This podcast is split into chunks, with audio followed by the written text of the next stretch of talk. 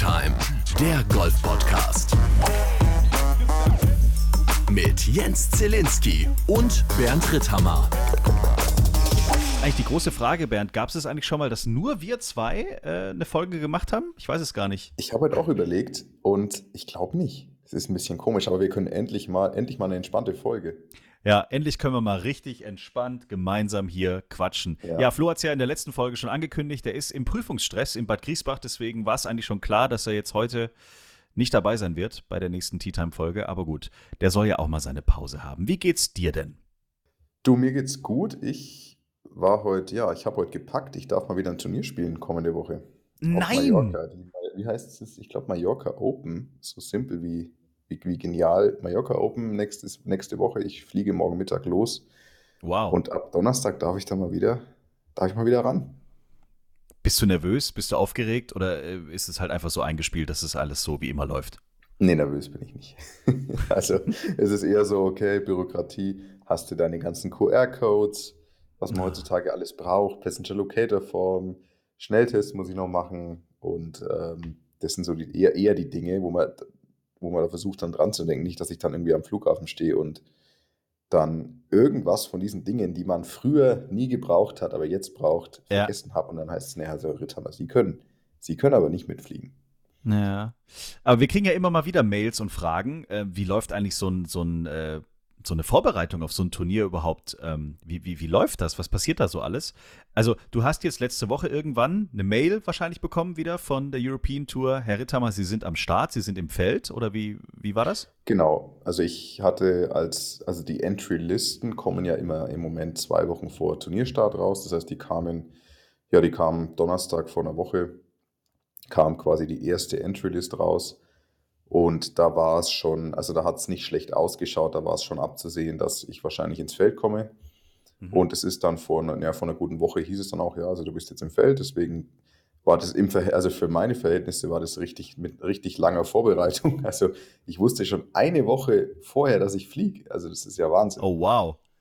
Und so, so war das dann. Und jetzt äh, habe ich, ja, jetzt habe ich die Woche noch gut trainiert, habe äh, nochmal ja, alles äh, Coach nochmal gesehen, nochmal die, äh, die ganzen Spielbereiche durchgegangen, fühle mich eigentlich ganz gut. Und morgen geht es dann los, dann komme ich, ja, dann lande ich Montag, äh, morgen Nachmittag, ist ja ein, ein, kurzer Hüpfer nach Mallorca runter. Ja. Und dann werde ich kurz in meine Unterkunft einchecken und dann geht es den Golfplatz. Montagabend macht man normalerweise, da gehe ich dann, gehe ich vielleicht, ich sondiere die Lage, ich schaue, ich mache die ganze Registrierungsgeschichte, muss wahrscheinlich vor Ort nochmal einen Test machen, einen Covid-Test Mhm. Und dann werde ich da ein bisschen, ja, noch trainieren in den Abend hinein. Dann Dienstag früh, denke ich, werde ich 18 Loch spielen. Danach trainieren und am Mittwochvormittag trainieren und am Nachmittag vielleicht nochmal 9 Loch, je nachdem, wie, wie komplex, sage ich mal, der Platz ist. Das weiß ich ja nicht. Also wir spielen in Santa Ponza. Den kenne ich tatsächlich nicht, den Golfplatz.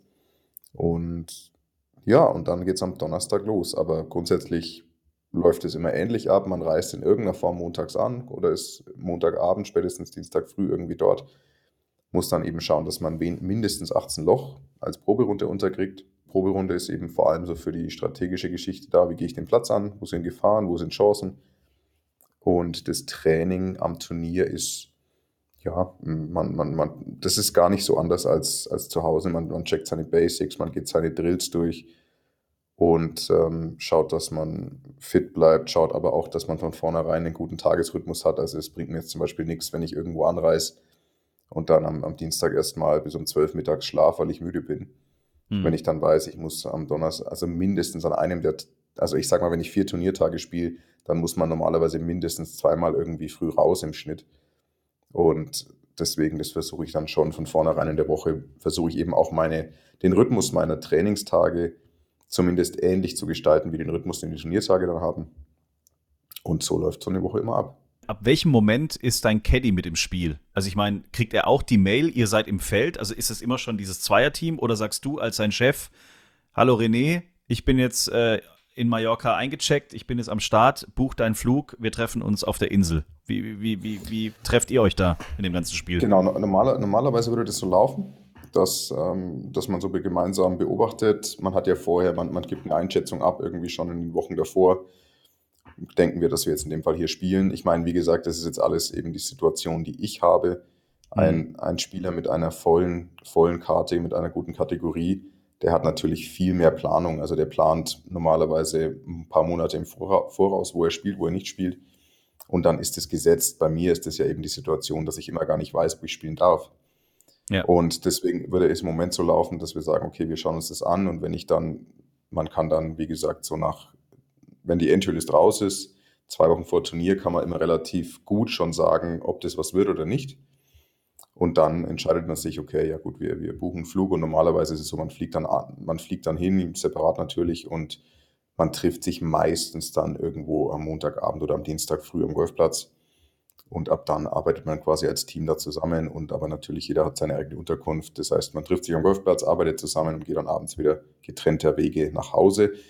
In, dem, in diesem Fall der Mallorca Open ist der René schon anderweitig verpflichtet. Er hat sich, weil wir eben fairerweise auch einfach nicht wussten, ob ich das Turnier spielen kann, mhm. hat er sich jetzt für die zwei Wochen auf der Challenge Tour, die im Moment in Spanien stattfinden, ähm, mit einem Spieler zusammengetan. Ach was, okay. Und äh, macht da auch einen ganz guten Job tatsächlich. Der macht gerade Caddy für Jonathan Thompson, den größten Menschen der Welt. Und äh, der ist, glaube ich, jetzt wieder Zweiter oder Dritter geworden, soweit ich weiß. Hat. Also der okay. ist ganz gut unterwegs. Und ich sag mal, in dem Fall, das verstehe ich auch, weil wenn ich jetzt als sein Boss ihm halt einfach trotzdem immer nicht sagen kann, wann wir als nächstes Mal aufziehen können, wann wir spielen können. Also bevor er daheim rumsitzt und dann eben keinen Job hat, kümmert er sich natürlich im Vorfeld. Das heißt, ich habe ja, ich habe ähm, den alten Mann dabei nächste Woche wieder, mein, mein Dad. Der, das ist so oh, cool. immer so der, der Notgroschen im Moment, der, der springt immer ein, wenn Not am Mann ist.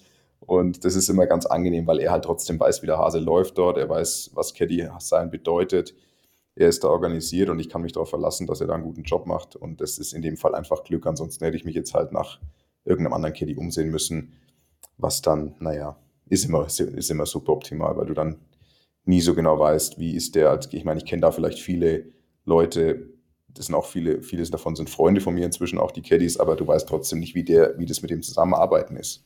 Mhm. Und deswegen ist mir jetzt das in dem Fall deutlich lieber. Aber du bist jetzt wahrscheinlich auch nicht so, also Flo ist ja, ich sage immer Excel-Typ zu ihm. Also er hat ja wirklich mal sich äh, Gedanken gemacht, wie muss mein Caddy funktionieren, was muss der können, was darf er nicht können, äh, keine Ahnung, was hat er für ein Profil, damit ich mit dem klarkomme. Hast du das auch? Also hättest du dann wirklich jetzt zur Not, also wenn dein Dad jetzt gesagt hätte, tierisch gerne, aber nee, keine Ahnung, äh, hab keine Zeit, Hochzeitstag oder was weiß ich was.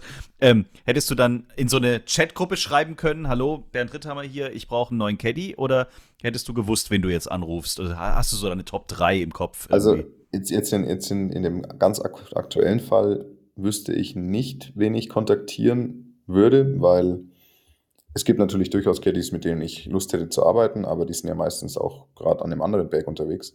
Mhm. Deswegen, ich wüsste zum Beispiel im Moment gar nicht, wer für überhaupt verfügbar gewesen wäre für nächste Woche. Es sind ja immer gar nicht so viele, die dann letzten Endes verfügbar sind. Und aber normalerweise, wenn ich jetzt nicht wüsste, wenn ich jetzt keinen Backup-Plan gehabt hätte, hätte ich im Endeffekt, was ich machen würde, ich würde dem René schreiben und der René verbreitet es dann quasi in der Caddy-Welt und dann meldet sich normalerweise innerhalb von kürzester Zeit melden sich ein paar Leute, die die dann für nächste Woche auf der Suche sind nach einem Bag. Also es gibt immer, mhm. ich sag mal, eine Handvoll Caddies, die entweder, weil sie jetzt vor kurzem erst rausgeschmissen wurden oder weil sie allgemein ja, gerade irgendwie kein Bag haben, versuchen die immer, es gibt immer ein paar, die versuchen Bag zu kriegen. Es ist immer die Frage natürlich, sind das jetzt Caddies, wo du sagst, ja, das kann ich mir vorstellen. Fairerweise ist jetzt für eine Woche, ist das jetzt, wenn man jetzt weiß, es bleibt eh bei einer Woche, ist es nicht so entscheidend. Und da hat man natürlich auch, wenn du, um zurückzukommen auf die Excel-Tabelle von Flo, äh, ich habe natürlich gewisse Anforderungen an, an einen Caddy oder auch an den Charakter eines Caddies. Aber jetzt für eine Woche, da, wenn Not am Mann ist, Hauptsache du hast irgendwie jemanden, der die Tasche schleppt, weil es ist ja Pflicht. Also es ist ja nicht so, dass ich, also ich, der eine oder andere fragt sich jetzt vielleicht, ja, mach's halt dann mal selber, aber wir dürfen das ja gar nicht. Also man darf. Ihr müsst einen Caddy haben, genau, ja. Ne? Auf die Tour einen Caddy haben. Das heißt, ich müsste tatsächlich einfach dann, ich wäre echt dann auf die Suche gegangen. In dem Fall hatte ich jetzt einfach Glück mit meinem Senior. Aber ja, so läuft es normal. Du, du, du schreibst irgendeinen Caddy, den du kennst, und dann ist es sofort wie ein Lauffeuer. Die Information, Ritthammer braucht, einen, äh, da gibt es einen Job beim Ritthammer am Berg und dann geht es recht Sagen alle, oh nee, komm, der ist, ah, nicht der nee, der ist zu anstrengend. Bei jedem anderen wäre es okay gewesen. Du, aber zur Not, ich habe ich hab zwei Tage European Tour Caddy-Erfahrung. Also zur allergrößten, in der allergrößten Not. Das stimmt. Ich, ich äh, bin da. Man, man, muss sagen, es gibt, also lass mich mal kurz überlegen, nicht, dass ich jetzt einen Fehler begehe, Aber es gibt eigentlich, ja gut, es gibt der, den, den, äh, gut, der, der Tucker im Moment, der Freund von Max Kiefer, der jetzt seit einiger Zeit beim, bei Max Caddy macht, ist ein Deutscher, aber ansonsten gibt es ja quasi keinen deutschen Caddy. Also insofern wärst Echt du das.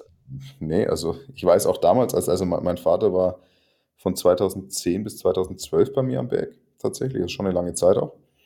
Und in den Jahren war, also es gab keinen einzigen anderen Deutschen, der irgendwie auf die Idee gekommen wäre, nur, also außer jetzt halt mal ein Freund, der mal, der mal dabei ist, aber jetzt niemand, der jetzt tatsächlich fest in irgendeiner Form an dem Tourberg ist. Also und es ist auch nach wie vor. Woran liegt das? Können wir das nicht? Wollen wir das nicht? Wollen wir immer als Deutsche gleich die Nummer eins sein? Also gibt es uns nur als Spieler und nicht als Taschenträger? Kann das, könnte, ich mir, so könnte ich mir schon vorstellen, dass das, dass das so ein bisschen so ein, ja, dass man, dass, dass da die Deutschen, dass man da nicht so Bock drauf hat. Aber ich, ich, ich kann dir nicht sagen, woran es liegt. Also ich glaube, dass viele das gar nicht am Schirm haben, dass das ja eine Option wäre. Auf der anderen, man muss auch sagen, hat es sicherlich auch damit zu tun, dass es immer wahnsinnig wenig deutsche Spieler gab. Weil du natürlich hm. Ich sag mal, wenn du aus Deutschland bist, wie, wie kommt man ins Caddy-Business? Man kommt ins, ins Business, indem man vielleicht jemanden Freund hat, der auf der Tour ist, der dann sagt, kommst du mal ein paar Monate mit, ich habe gerade niemanden, so kommt man rein. Oder, oder man, ich meine, es gibt die wenigsten sagen, ja, okay, ich bin, ich, ich bin ab jetzt Caddy, da gibt es ja keine Qualifikation, ich bin ab jetzt Caddy, ich gehe jetzt einfach zum Tourturnier und frage quasi bei jedem Spieler, willst du mich nehmen, willst du mich nehmen, willst du mich nehmen? Also das geht natürlich auch. Aber wer würde das schon machen, ja? Also das fühlt sich ja dann auch. Aber im Fall von René war das doch, hat er nicht irgendwie in, in, in Holland in irgendeinem, wie war das? In irgendeinem ja. Fußball, also er hat gesagt, Fußball und, und Sport hat ihn so begeistert, hat er nicht im Stadion gearbeitet, ja, er war, er war beim so also, Bratwurstverkaufsstand, genau, genau, keine so, Ahnung. So, und er hatte so ein paar Stände. Ähm, und ja. das mit dem Golf, ja, ich habe es auch im Kopf, dass er, glaube ich, tatsächlich einfach dann irgendwie am Turnier aufgetaucht ist, irgendwann. Also der hat. Hallo, ich möchte. Also, was würde passieren, wenn ich jetzt, keine Ahnung, ich wäre jetzt in Hamburg bei den Porsche European Open auf dem Parkplatz gestanden, jetzt mal ohne Corona, mhm. da kam es ja nicht rein, aber jetzt mal in ganz normalen Umständen und hätte ein Schild umgehabt, äh, ich möchte in meinem Leben mal Caddy werden. Wer nimmt mich mit oder wer nimmt mich auf? Was wäre passiert? Wahrscheinlich nichts. Also die Chance, dass da erstmal einige, also die Chance, dass nichts passiert, ist, ist groß. Das Einzige, also ich sag mal, die größte Chance, die du hast, ist jetzt so ein bisschen das, was ich gerade beschrieben habe, wenn ein Spieler relativ spontan und unverhofft noch in ein, in ein European Tour Turnier rutscht und vielleicht überhaupt nicht vorbereitet war, aber dann sagt, okay, er kommt davor, dann ist es, war es ja zumindest vor Corona auch so, dass der Golfclub, auf dem das Turnier ausgetragen wurde, oft ein paar Local Caddies gestellt hat, also in dem Fall zum Beispiel ah, Mitglieder, ja, genau. die sagen, sie, sie möchten das mal machen. Und also die Chance hätte es gegeben, aber um da natürlich Caddy zu bleiben über eine Woche hinaus, muss man natürlich über sein, durch, durch seine Arbeit überzeugen. Und das ist so die Frage. Also ich sage mal so, ich glaube schon, dass es jetzt die nächsten Jahre durchaus den einen oder anderen dann professionellen Caddy aus Deutschland geben wird, einfach weil wir jetzt langsam eine, eine Breite an, an, an Profispielern bekommen, die auch was drauf haben. Und das heißt, wir werden auch zwangsläufig, wir haben jetzt schon sehr, sehr viele auf der Challenge Tour, und wir werden zwangsläufig auch die nächsten Jahre, weil ja viele von den Jungs echt einen guten Job machen, ähm, deutlich mehr Spieler auf der European Tour haben. Also wenn es im Moment vielleicht im Schnitt nur so vier Spieler sind, die da so aufziehen, kann es ja gut sein, dass wir in zwei, drei Jahren an die zehn Spieler haben, ja, die da, die da, die da mhm. am Start sind. Und dann auf einmal, dann fangen die Leute an, okay, ich nehme vielleicht mal einen Mannschaftskollegen mit, der halt auch was vom Golf versteht. Und dann kann sich da schon auch so eine Community entwickeln. Aber natürlich, wenn du jetzt sagst, als ähm, also wenn du jetzt sagst, ähm, du willst jetzt vielleicht Caddy machen, dann würdest du wahrscheinlich auch erstmal sagen, ja gut, eigentlich will ich wahrscheinlich erstmal beim deutschen Spieler Caddy machen, weil sonst wäre es ja noch weirder, wenn du sagst, du suchst dir irgendeinen Australier oder sowas. Also, und wenn du aber sagst, du hast da, du hast halt, du hättest halt jetzt 20 deutsche Golfpros, dann würde vielleicht auch der ein oder andere auf die Idee kommen, ja, ich habe eigentlich Bock da drauf, ich frage den mal, ob ich mal, ob der gerade jemand hat und der soll es mal probieren. Ich mache es vielleicht mal eine Woche umsonst und er kann schauen, ähm, wie er es findet und dann rutscht man da so rein. Deswegen könnte ich mir schon vorstellen, ja. dass diese, dieses Berufsbild an, äh, ja, an Beliebtheit gewinnt.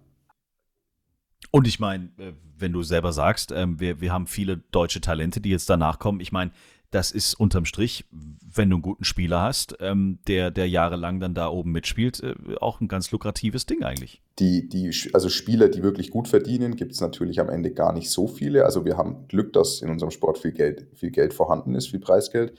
Aber ich sag's mal, also ich versuche es immer so ganz grob zu betiteln. Ich würde jetzt mal sagen, auf der Welt verdienen wahrscheinlich 500 Golfer sehr ordentlich, wenn, wenn ich es mal so sagen. Also so ganz grob. Also wenn du sagst, du nimmst die ganzen Was ist denn für dich sehr ordentlich? Naja, also sehr ordentlich im Sinne von auch, dass man natürlich eine gewisse Jobsicherheit hat. Also mhm. das heißt, da würde ich sofort natürlich jeden PGA-Tour-Spieler dazu nehmen, jeden European-Tour-Spieler mit einer vollen Karte würde ich dazu nehmen.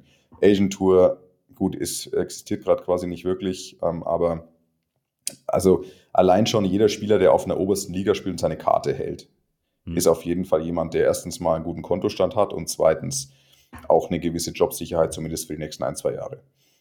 Und dann gibt es natürlich, ich meine, gut, so ähm, gibt natürlich durchaus auch den einen oder anderen Corn Ferry Tour Spieler, der da sehr gutes Preisgeld macht, der dann im, im Folgejahr aufsteigt. Deswegen würde ich es immer so ganz grob, ich sage mal 500 Leute auf der Welt gibt es, 500, 600 Leute, Spieler gibt es schon, die, denen es finanziell wirklich gut geht, aber damit es dir als Caddy von so einem Spieler gut geht, also dass du finanziell, dass du viel Geld verdienst, da muss dein Spieler ja schon wirklich ordentlich Preisgeld machen. Weil wir reden ja von, also die normalen Deals, also in, in, Europa ist das Normale, dass du eben pro Turnierwoche bezahlt wirst, aber davon deckst du ja deine gesamten Kosten. Also ich sag mal, du kriegst, wenn du 1200 Euro kriegst du normalerweise als Caddy so irgendwo im Schnitt pro Woche, aber davon lebst du.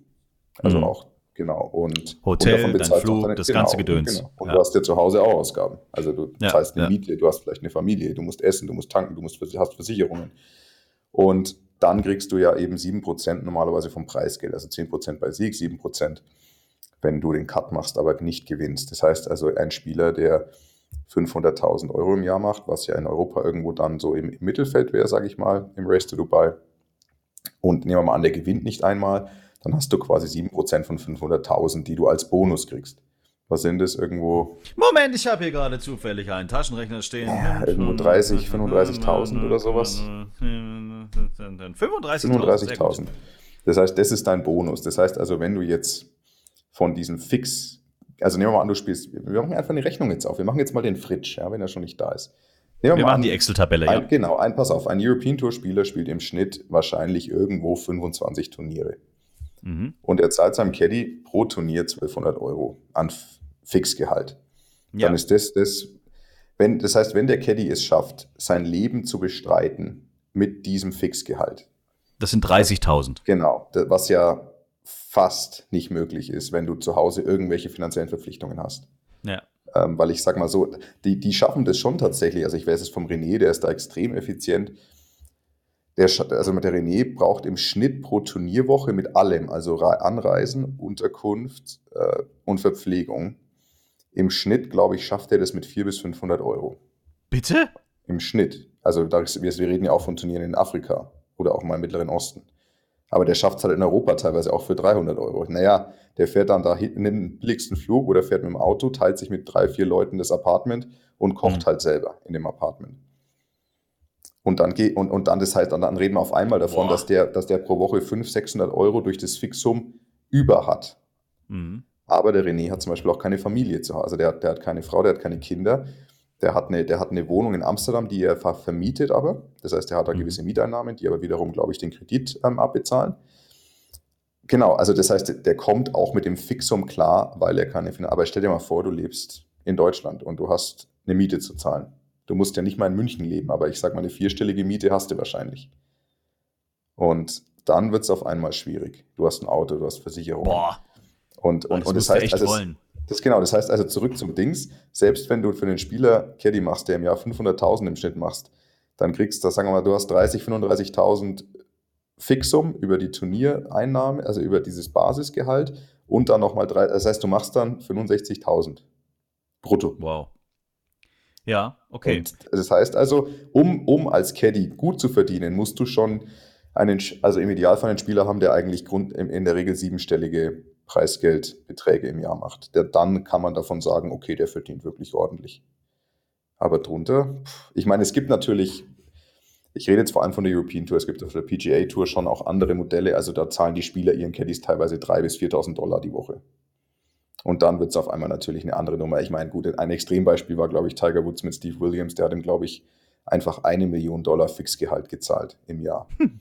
Aber dann, soweit ich weiß, auch keine Preisgeld-Percentages. Okay. Aber der hat einfach eine Million Dollar fix gekriegt. Also das ist das Extreme, aber das heißt in Amerika, ich sage mal bei den Top 50 Leuten in Amerika ist es, da, da, kannst, da, da wird schon richtig gezahlt dann. Also da gibt es dann auch wirklich für die Caddies richtig Asche, aber alles, was dahinter kommt, ist es schon, ja, musst du einfach Glück haben, dass du einen Spieler erwischt, der durch die Decke geht. Wahnsinn. Okay, aber du musst diesen Job auch wirklich ja. wollen. Ich meine, ich habe diese ähm, äh, zwei Tage in Hamburg äh, aufgesaugt und habe das auch ein bisschen beobachtet. Äh, wir haben uns auch viel unterhalten und so. Ah, das ist echt was, wo du, also als Caddy, ist es wirklich was, was du mit Mark und Bein haben wollen willst. Also das ist ja wirklich auch diese Community, wie die Jungs sich untereinander, also die Caddies untereinander, wie die miteinander umgehen. Ja. Das ist eine Combo, das ist eine Community.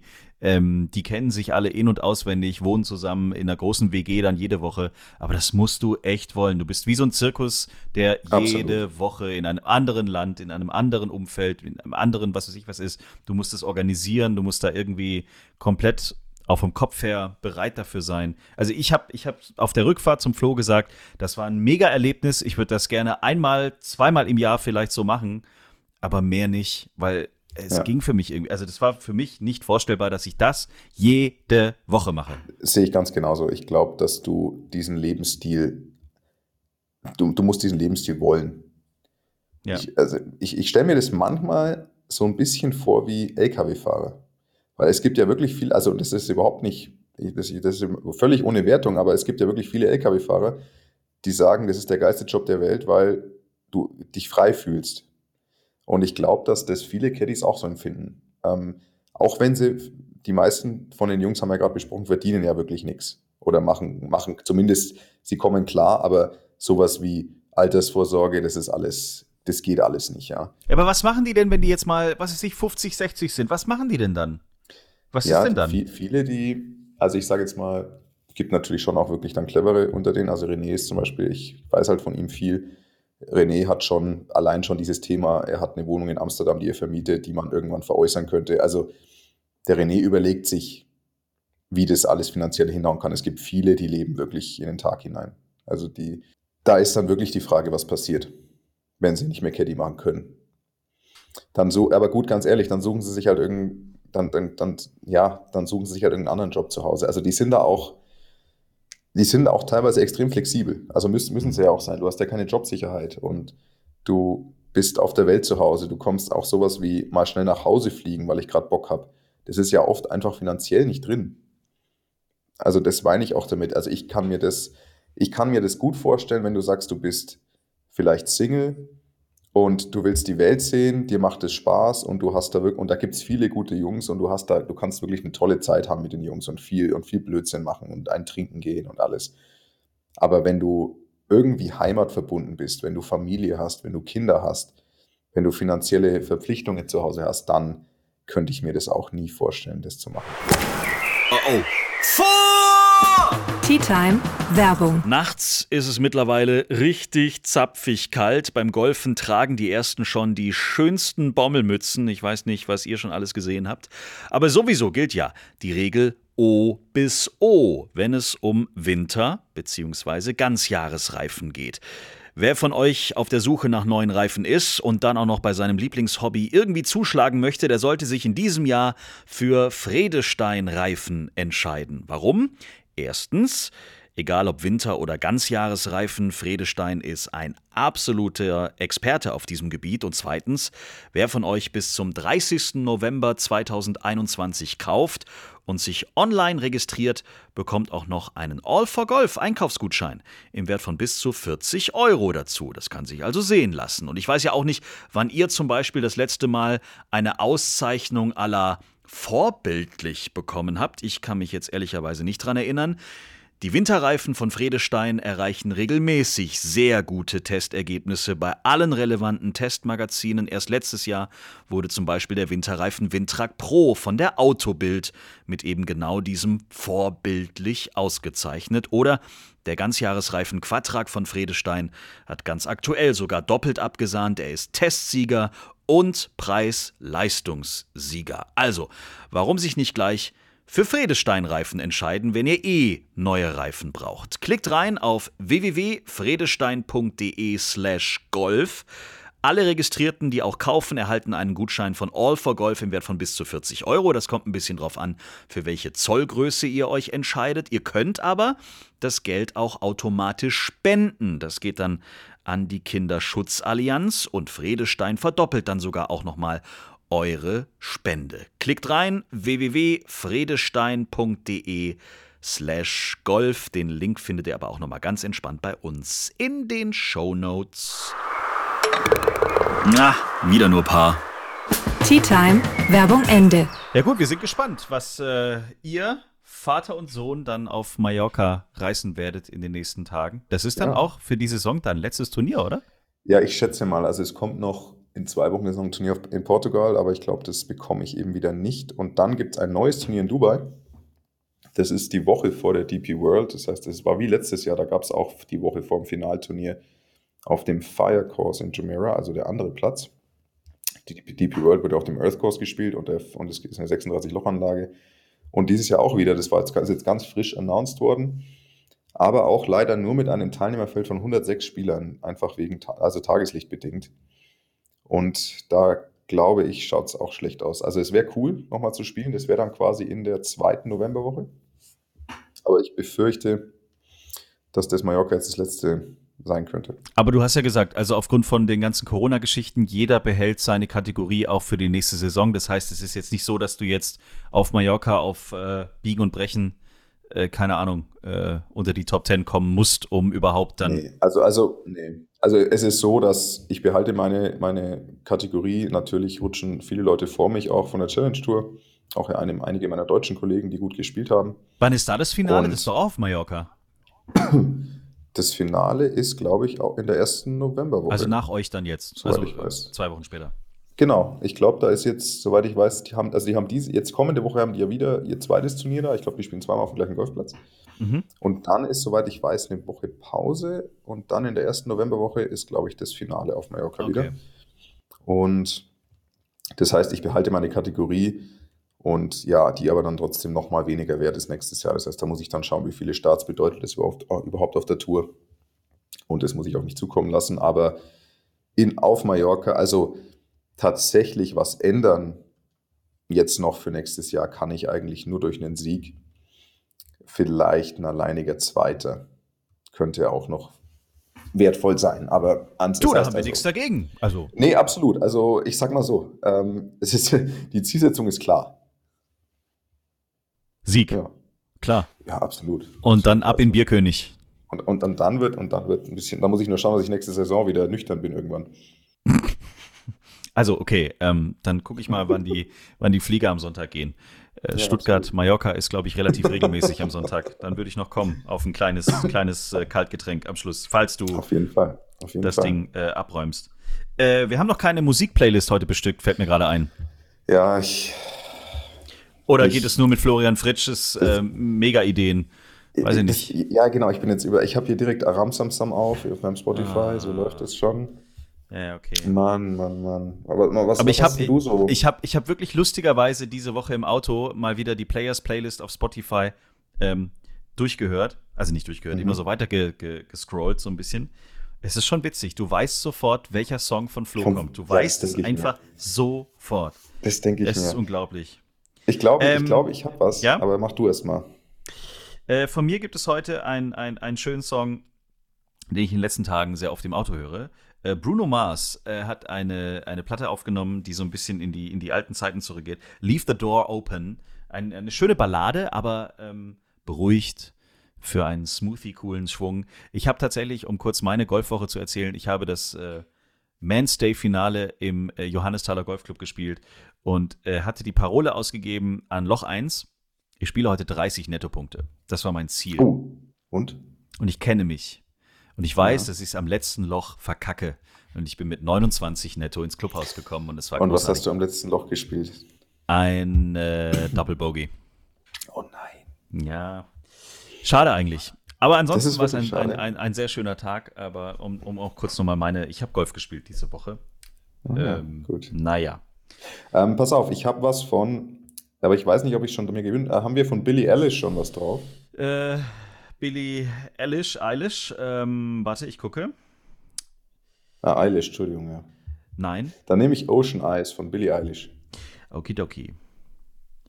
Ocean Eyes, Billie Eilish. Ich werde es jetzt direkt draufschmeißen. Peng. Sag mal, Jens, jetzt wo wir so intim zu zweit sind, Jetzt bin ich gespannt. Oh, jetzt wird's heiß. Jetzt wird's toll. Ja. Ich, wei- also wir machen jetzt ja schon, ich würde sagen, wir kennen uns ja schon langsam so ein bisschen. Mhm. Also noch, noch nicht so richtig gut, ja. aber wir kennen uns ja ein bisschen. Ja. Aber ich weiß schon noch sehr wenig von dir bisher und ich würde mich jetzt mal interessieren, wie bist du eigentlich in diese Podcast-Schiene gerutscht? Wie hat, also mit, was war dein erster Podcast? Lass mal so, lass mal so anschauen. Mein erster Podcast, den ich produziert habe, Mhm. gemacht habe. Mhm. Mhm. Ähm, naja, also ich habe ja, kann ich jetzt erzählen, ich habe eine Agentur in Stuttgart und wir kümmern uns um Podcasts, vor allen Dingen für, für Unternehmen. Und den ersten Podcast, den wir produziert haben, das ist äh, der Podcast von Chibo. Fünf Tassen täglich heißt der.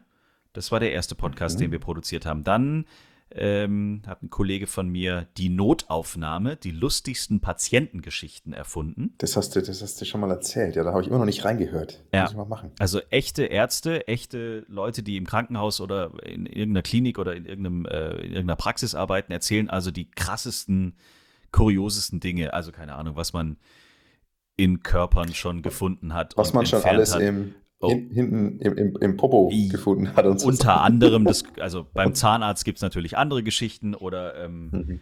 also die, die krasseste Geschichte ist tatsächlich, dass ähm, im Allgäu, das ist auch die Folge heißt, Kurioses im Allgäu oder so, ähm, da hat der Mann gesagt, er muss auf jeden Fall die Dachrinne sauber machen vom, vom Bauernhof. Und die ist halt relativ hoch und er wusste nicht genau, wie er sich da jetzt abseilen kann und wie er sich da sichern kann.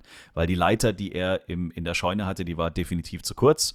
Also kam er auf die Idee, hey, ich habe hier irgendwie einen Q7 und der hat eine Anhängerkupplung, da mache ich mal das Seil fest, schmeiße es übers Dach. Ich, ein, ich bin ja im Allgäu, ich bin Kletterer, ich habe das, diesen Schurz und diese ganzen Karabiner und alles, was man braucht. Und ähm, dann schmeiße ich das Seil übers Dach, dann hänge ich genau richtig, das Seil ist genau richtig lang und dann ähm, mache ich die Dachrinne sauber. Und wie es so oft ist im Leben, an der Kommunikation scheitert's. Er hat es der Frau nicht richtig erklärt. Es war Samstag, die Frau musste aber unbedingt noch zum Rewe einkaufen gehen fürs Wochenende, steigt ins Auto und, und fährt halt los, ne? Und dann fliegt er halt über den kompletten Bauernhof. Solche Gesch Sachen, wo du erstmal schmunzelst, aber dann auch im Nachhinein denkst so, oh fuck. Naja. Und der Ja. dritte Podcast, den wir gemacht haben, ist Tea Time tatsächlich. Mhm. Aber ansonsten gehen einige Podcasts, die mittlerweile bei Spotify und Co. unterwegs sind, auf, auf unsere Kappe. Podever.de, wer sich interessiert, kann gerne mal reinklicken. Okay, nächste Frage. Was ist denn dein, also jetzt mal abseits von den eigenproduzierten Sachen, die natürlich deine Lieblingspodcasts sind, aber was kommt denn, was ist, gibt es so einen Podcast, wo du sagst, boah, der ist geil, den höre ich immer. Oder den finde ich genial oder das moderiert jemand, der ist genial. Also ich muss sagen, dass äh, Lanz und Precht ist für mich gerade aktuell ziemlich cool. Ähm, also da geht es viel um allgemeine politische Geschichten, die diskutieren einmal in der Woche über, keine Ahnung, jetzt natürlich über den, über den ganzen Wahlkampf und über die ganzen neuen Koalitionsgeschichten und so weiter und so fort. Den höre ich sehr gerne.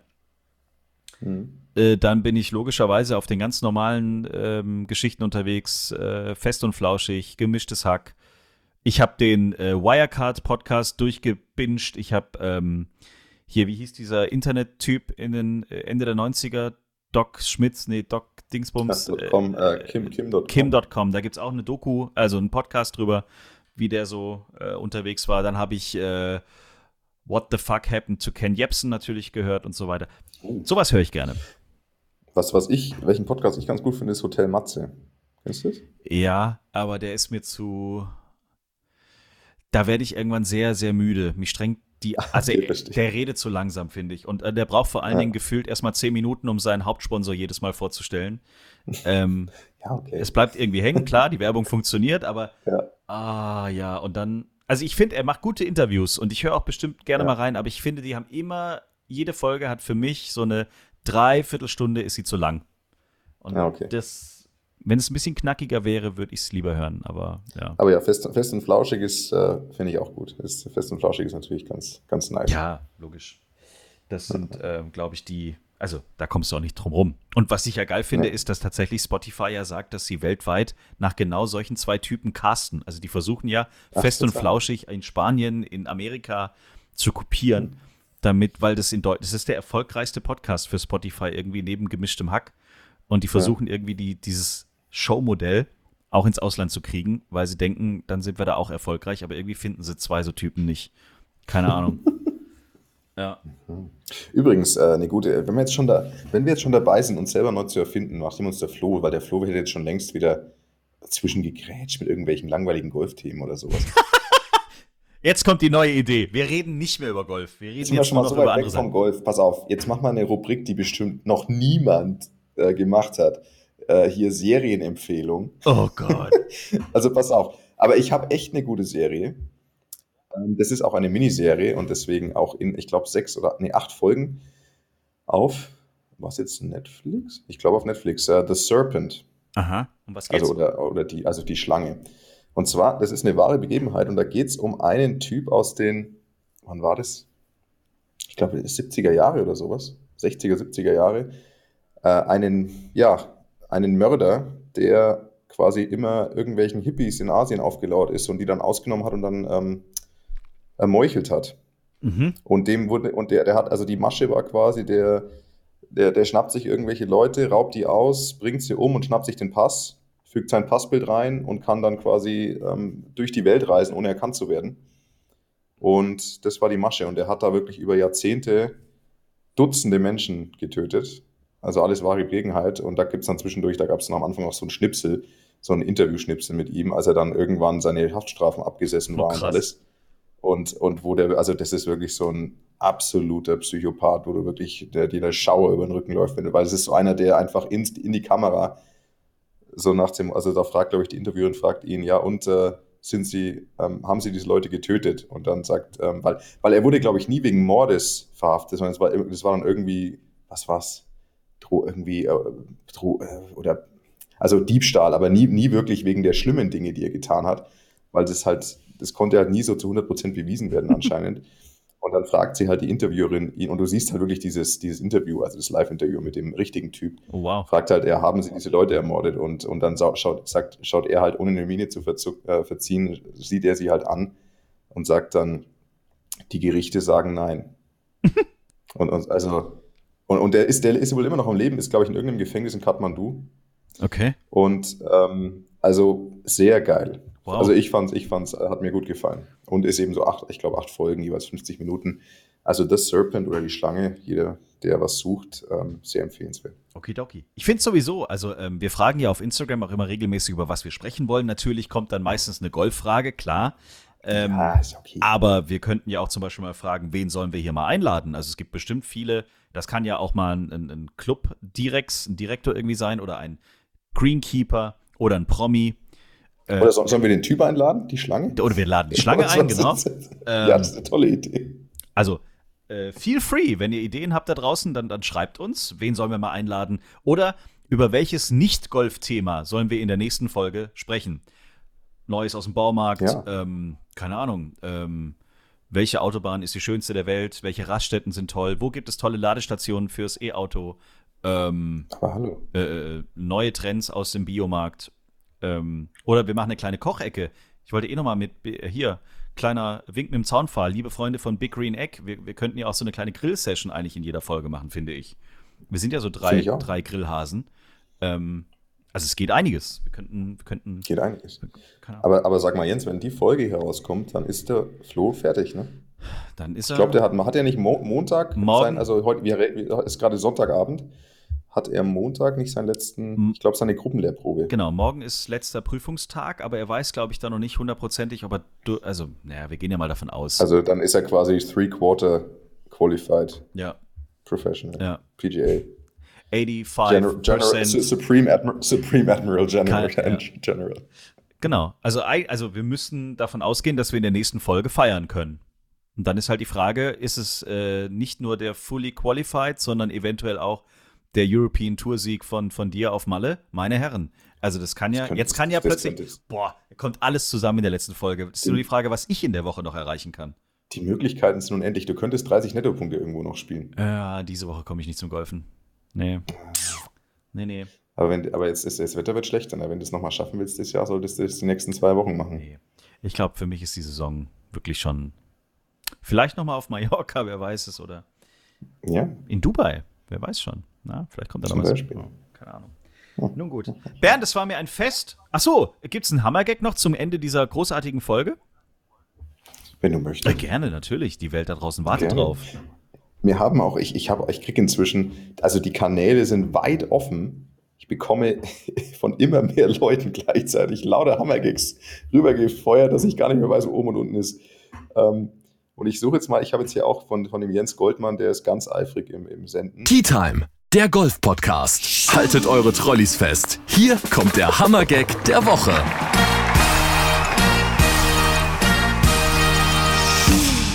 Sag mal Postbote ohne O.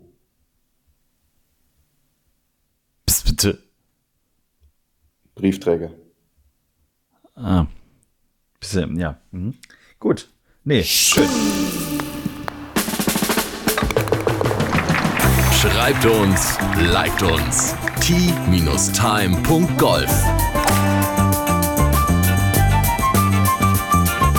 Tea Time, der Golf-Podcast. Auch auf Facebook und Instagram. Tea Time. Tea Time ist eine Produktion von Pot Ever. Infos und noch mehr spannende Podcasts gibt's auf potever.de.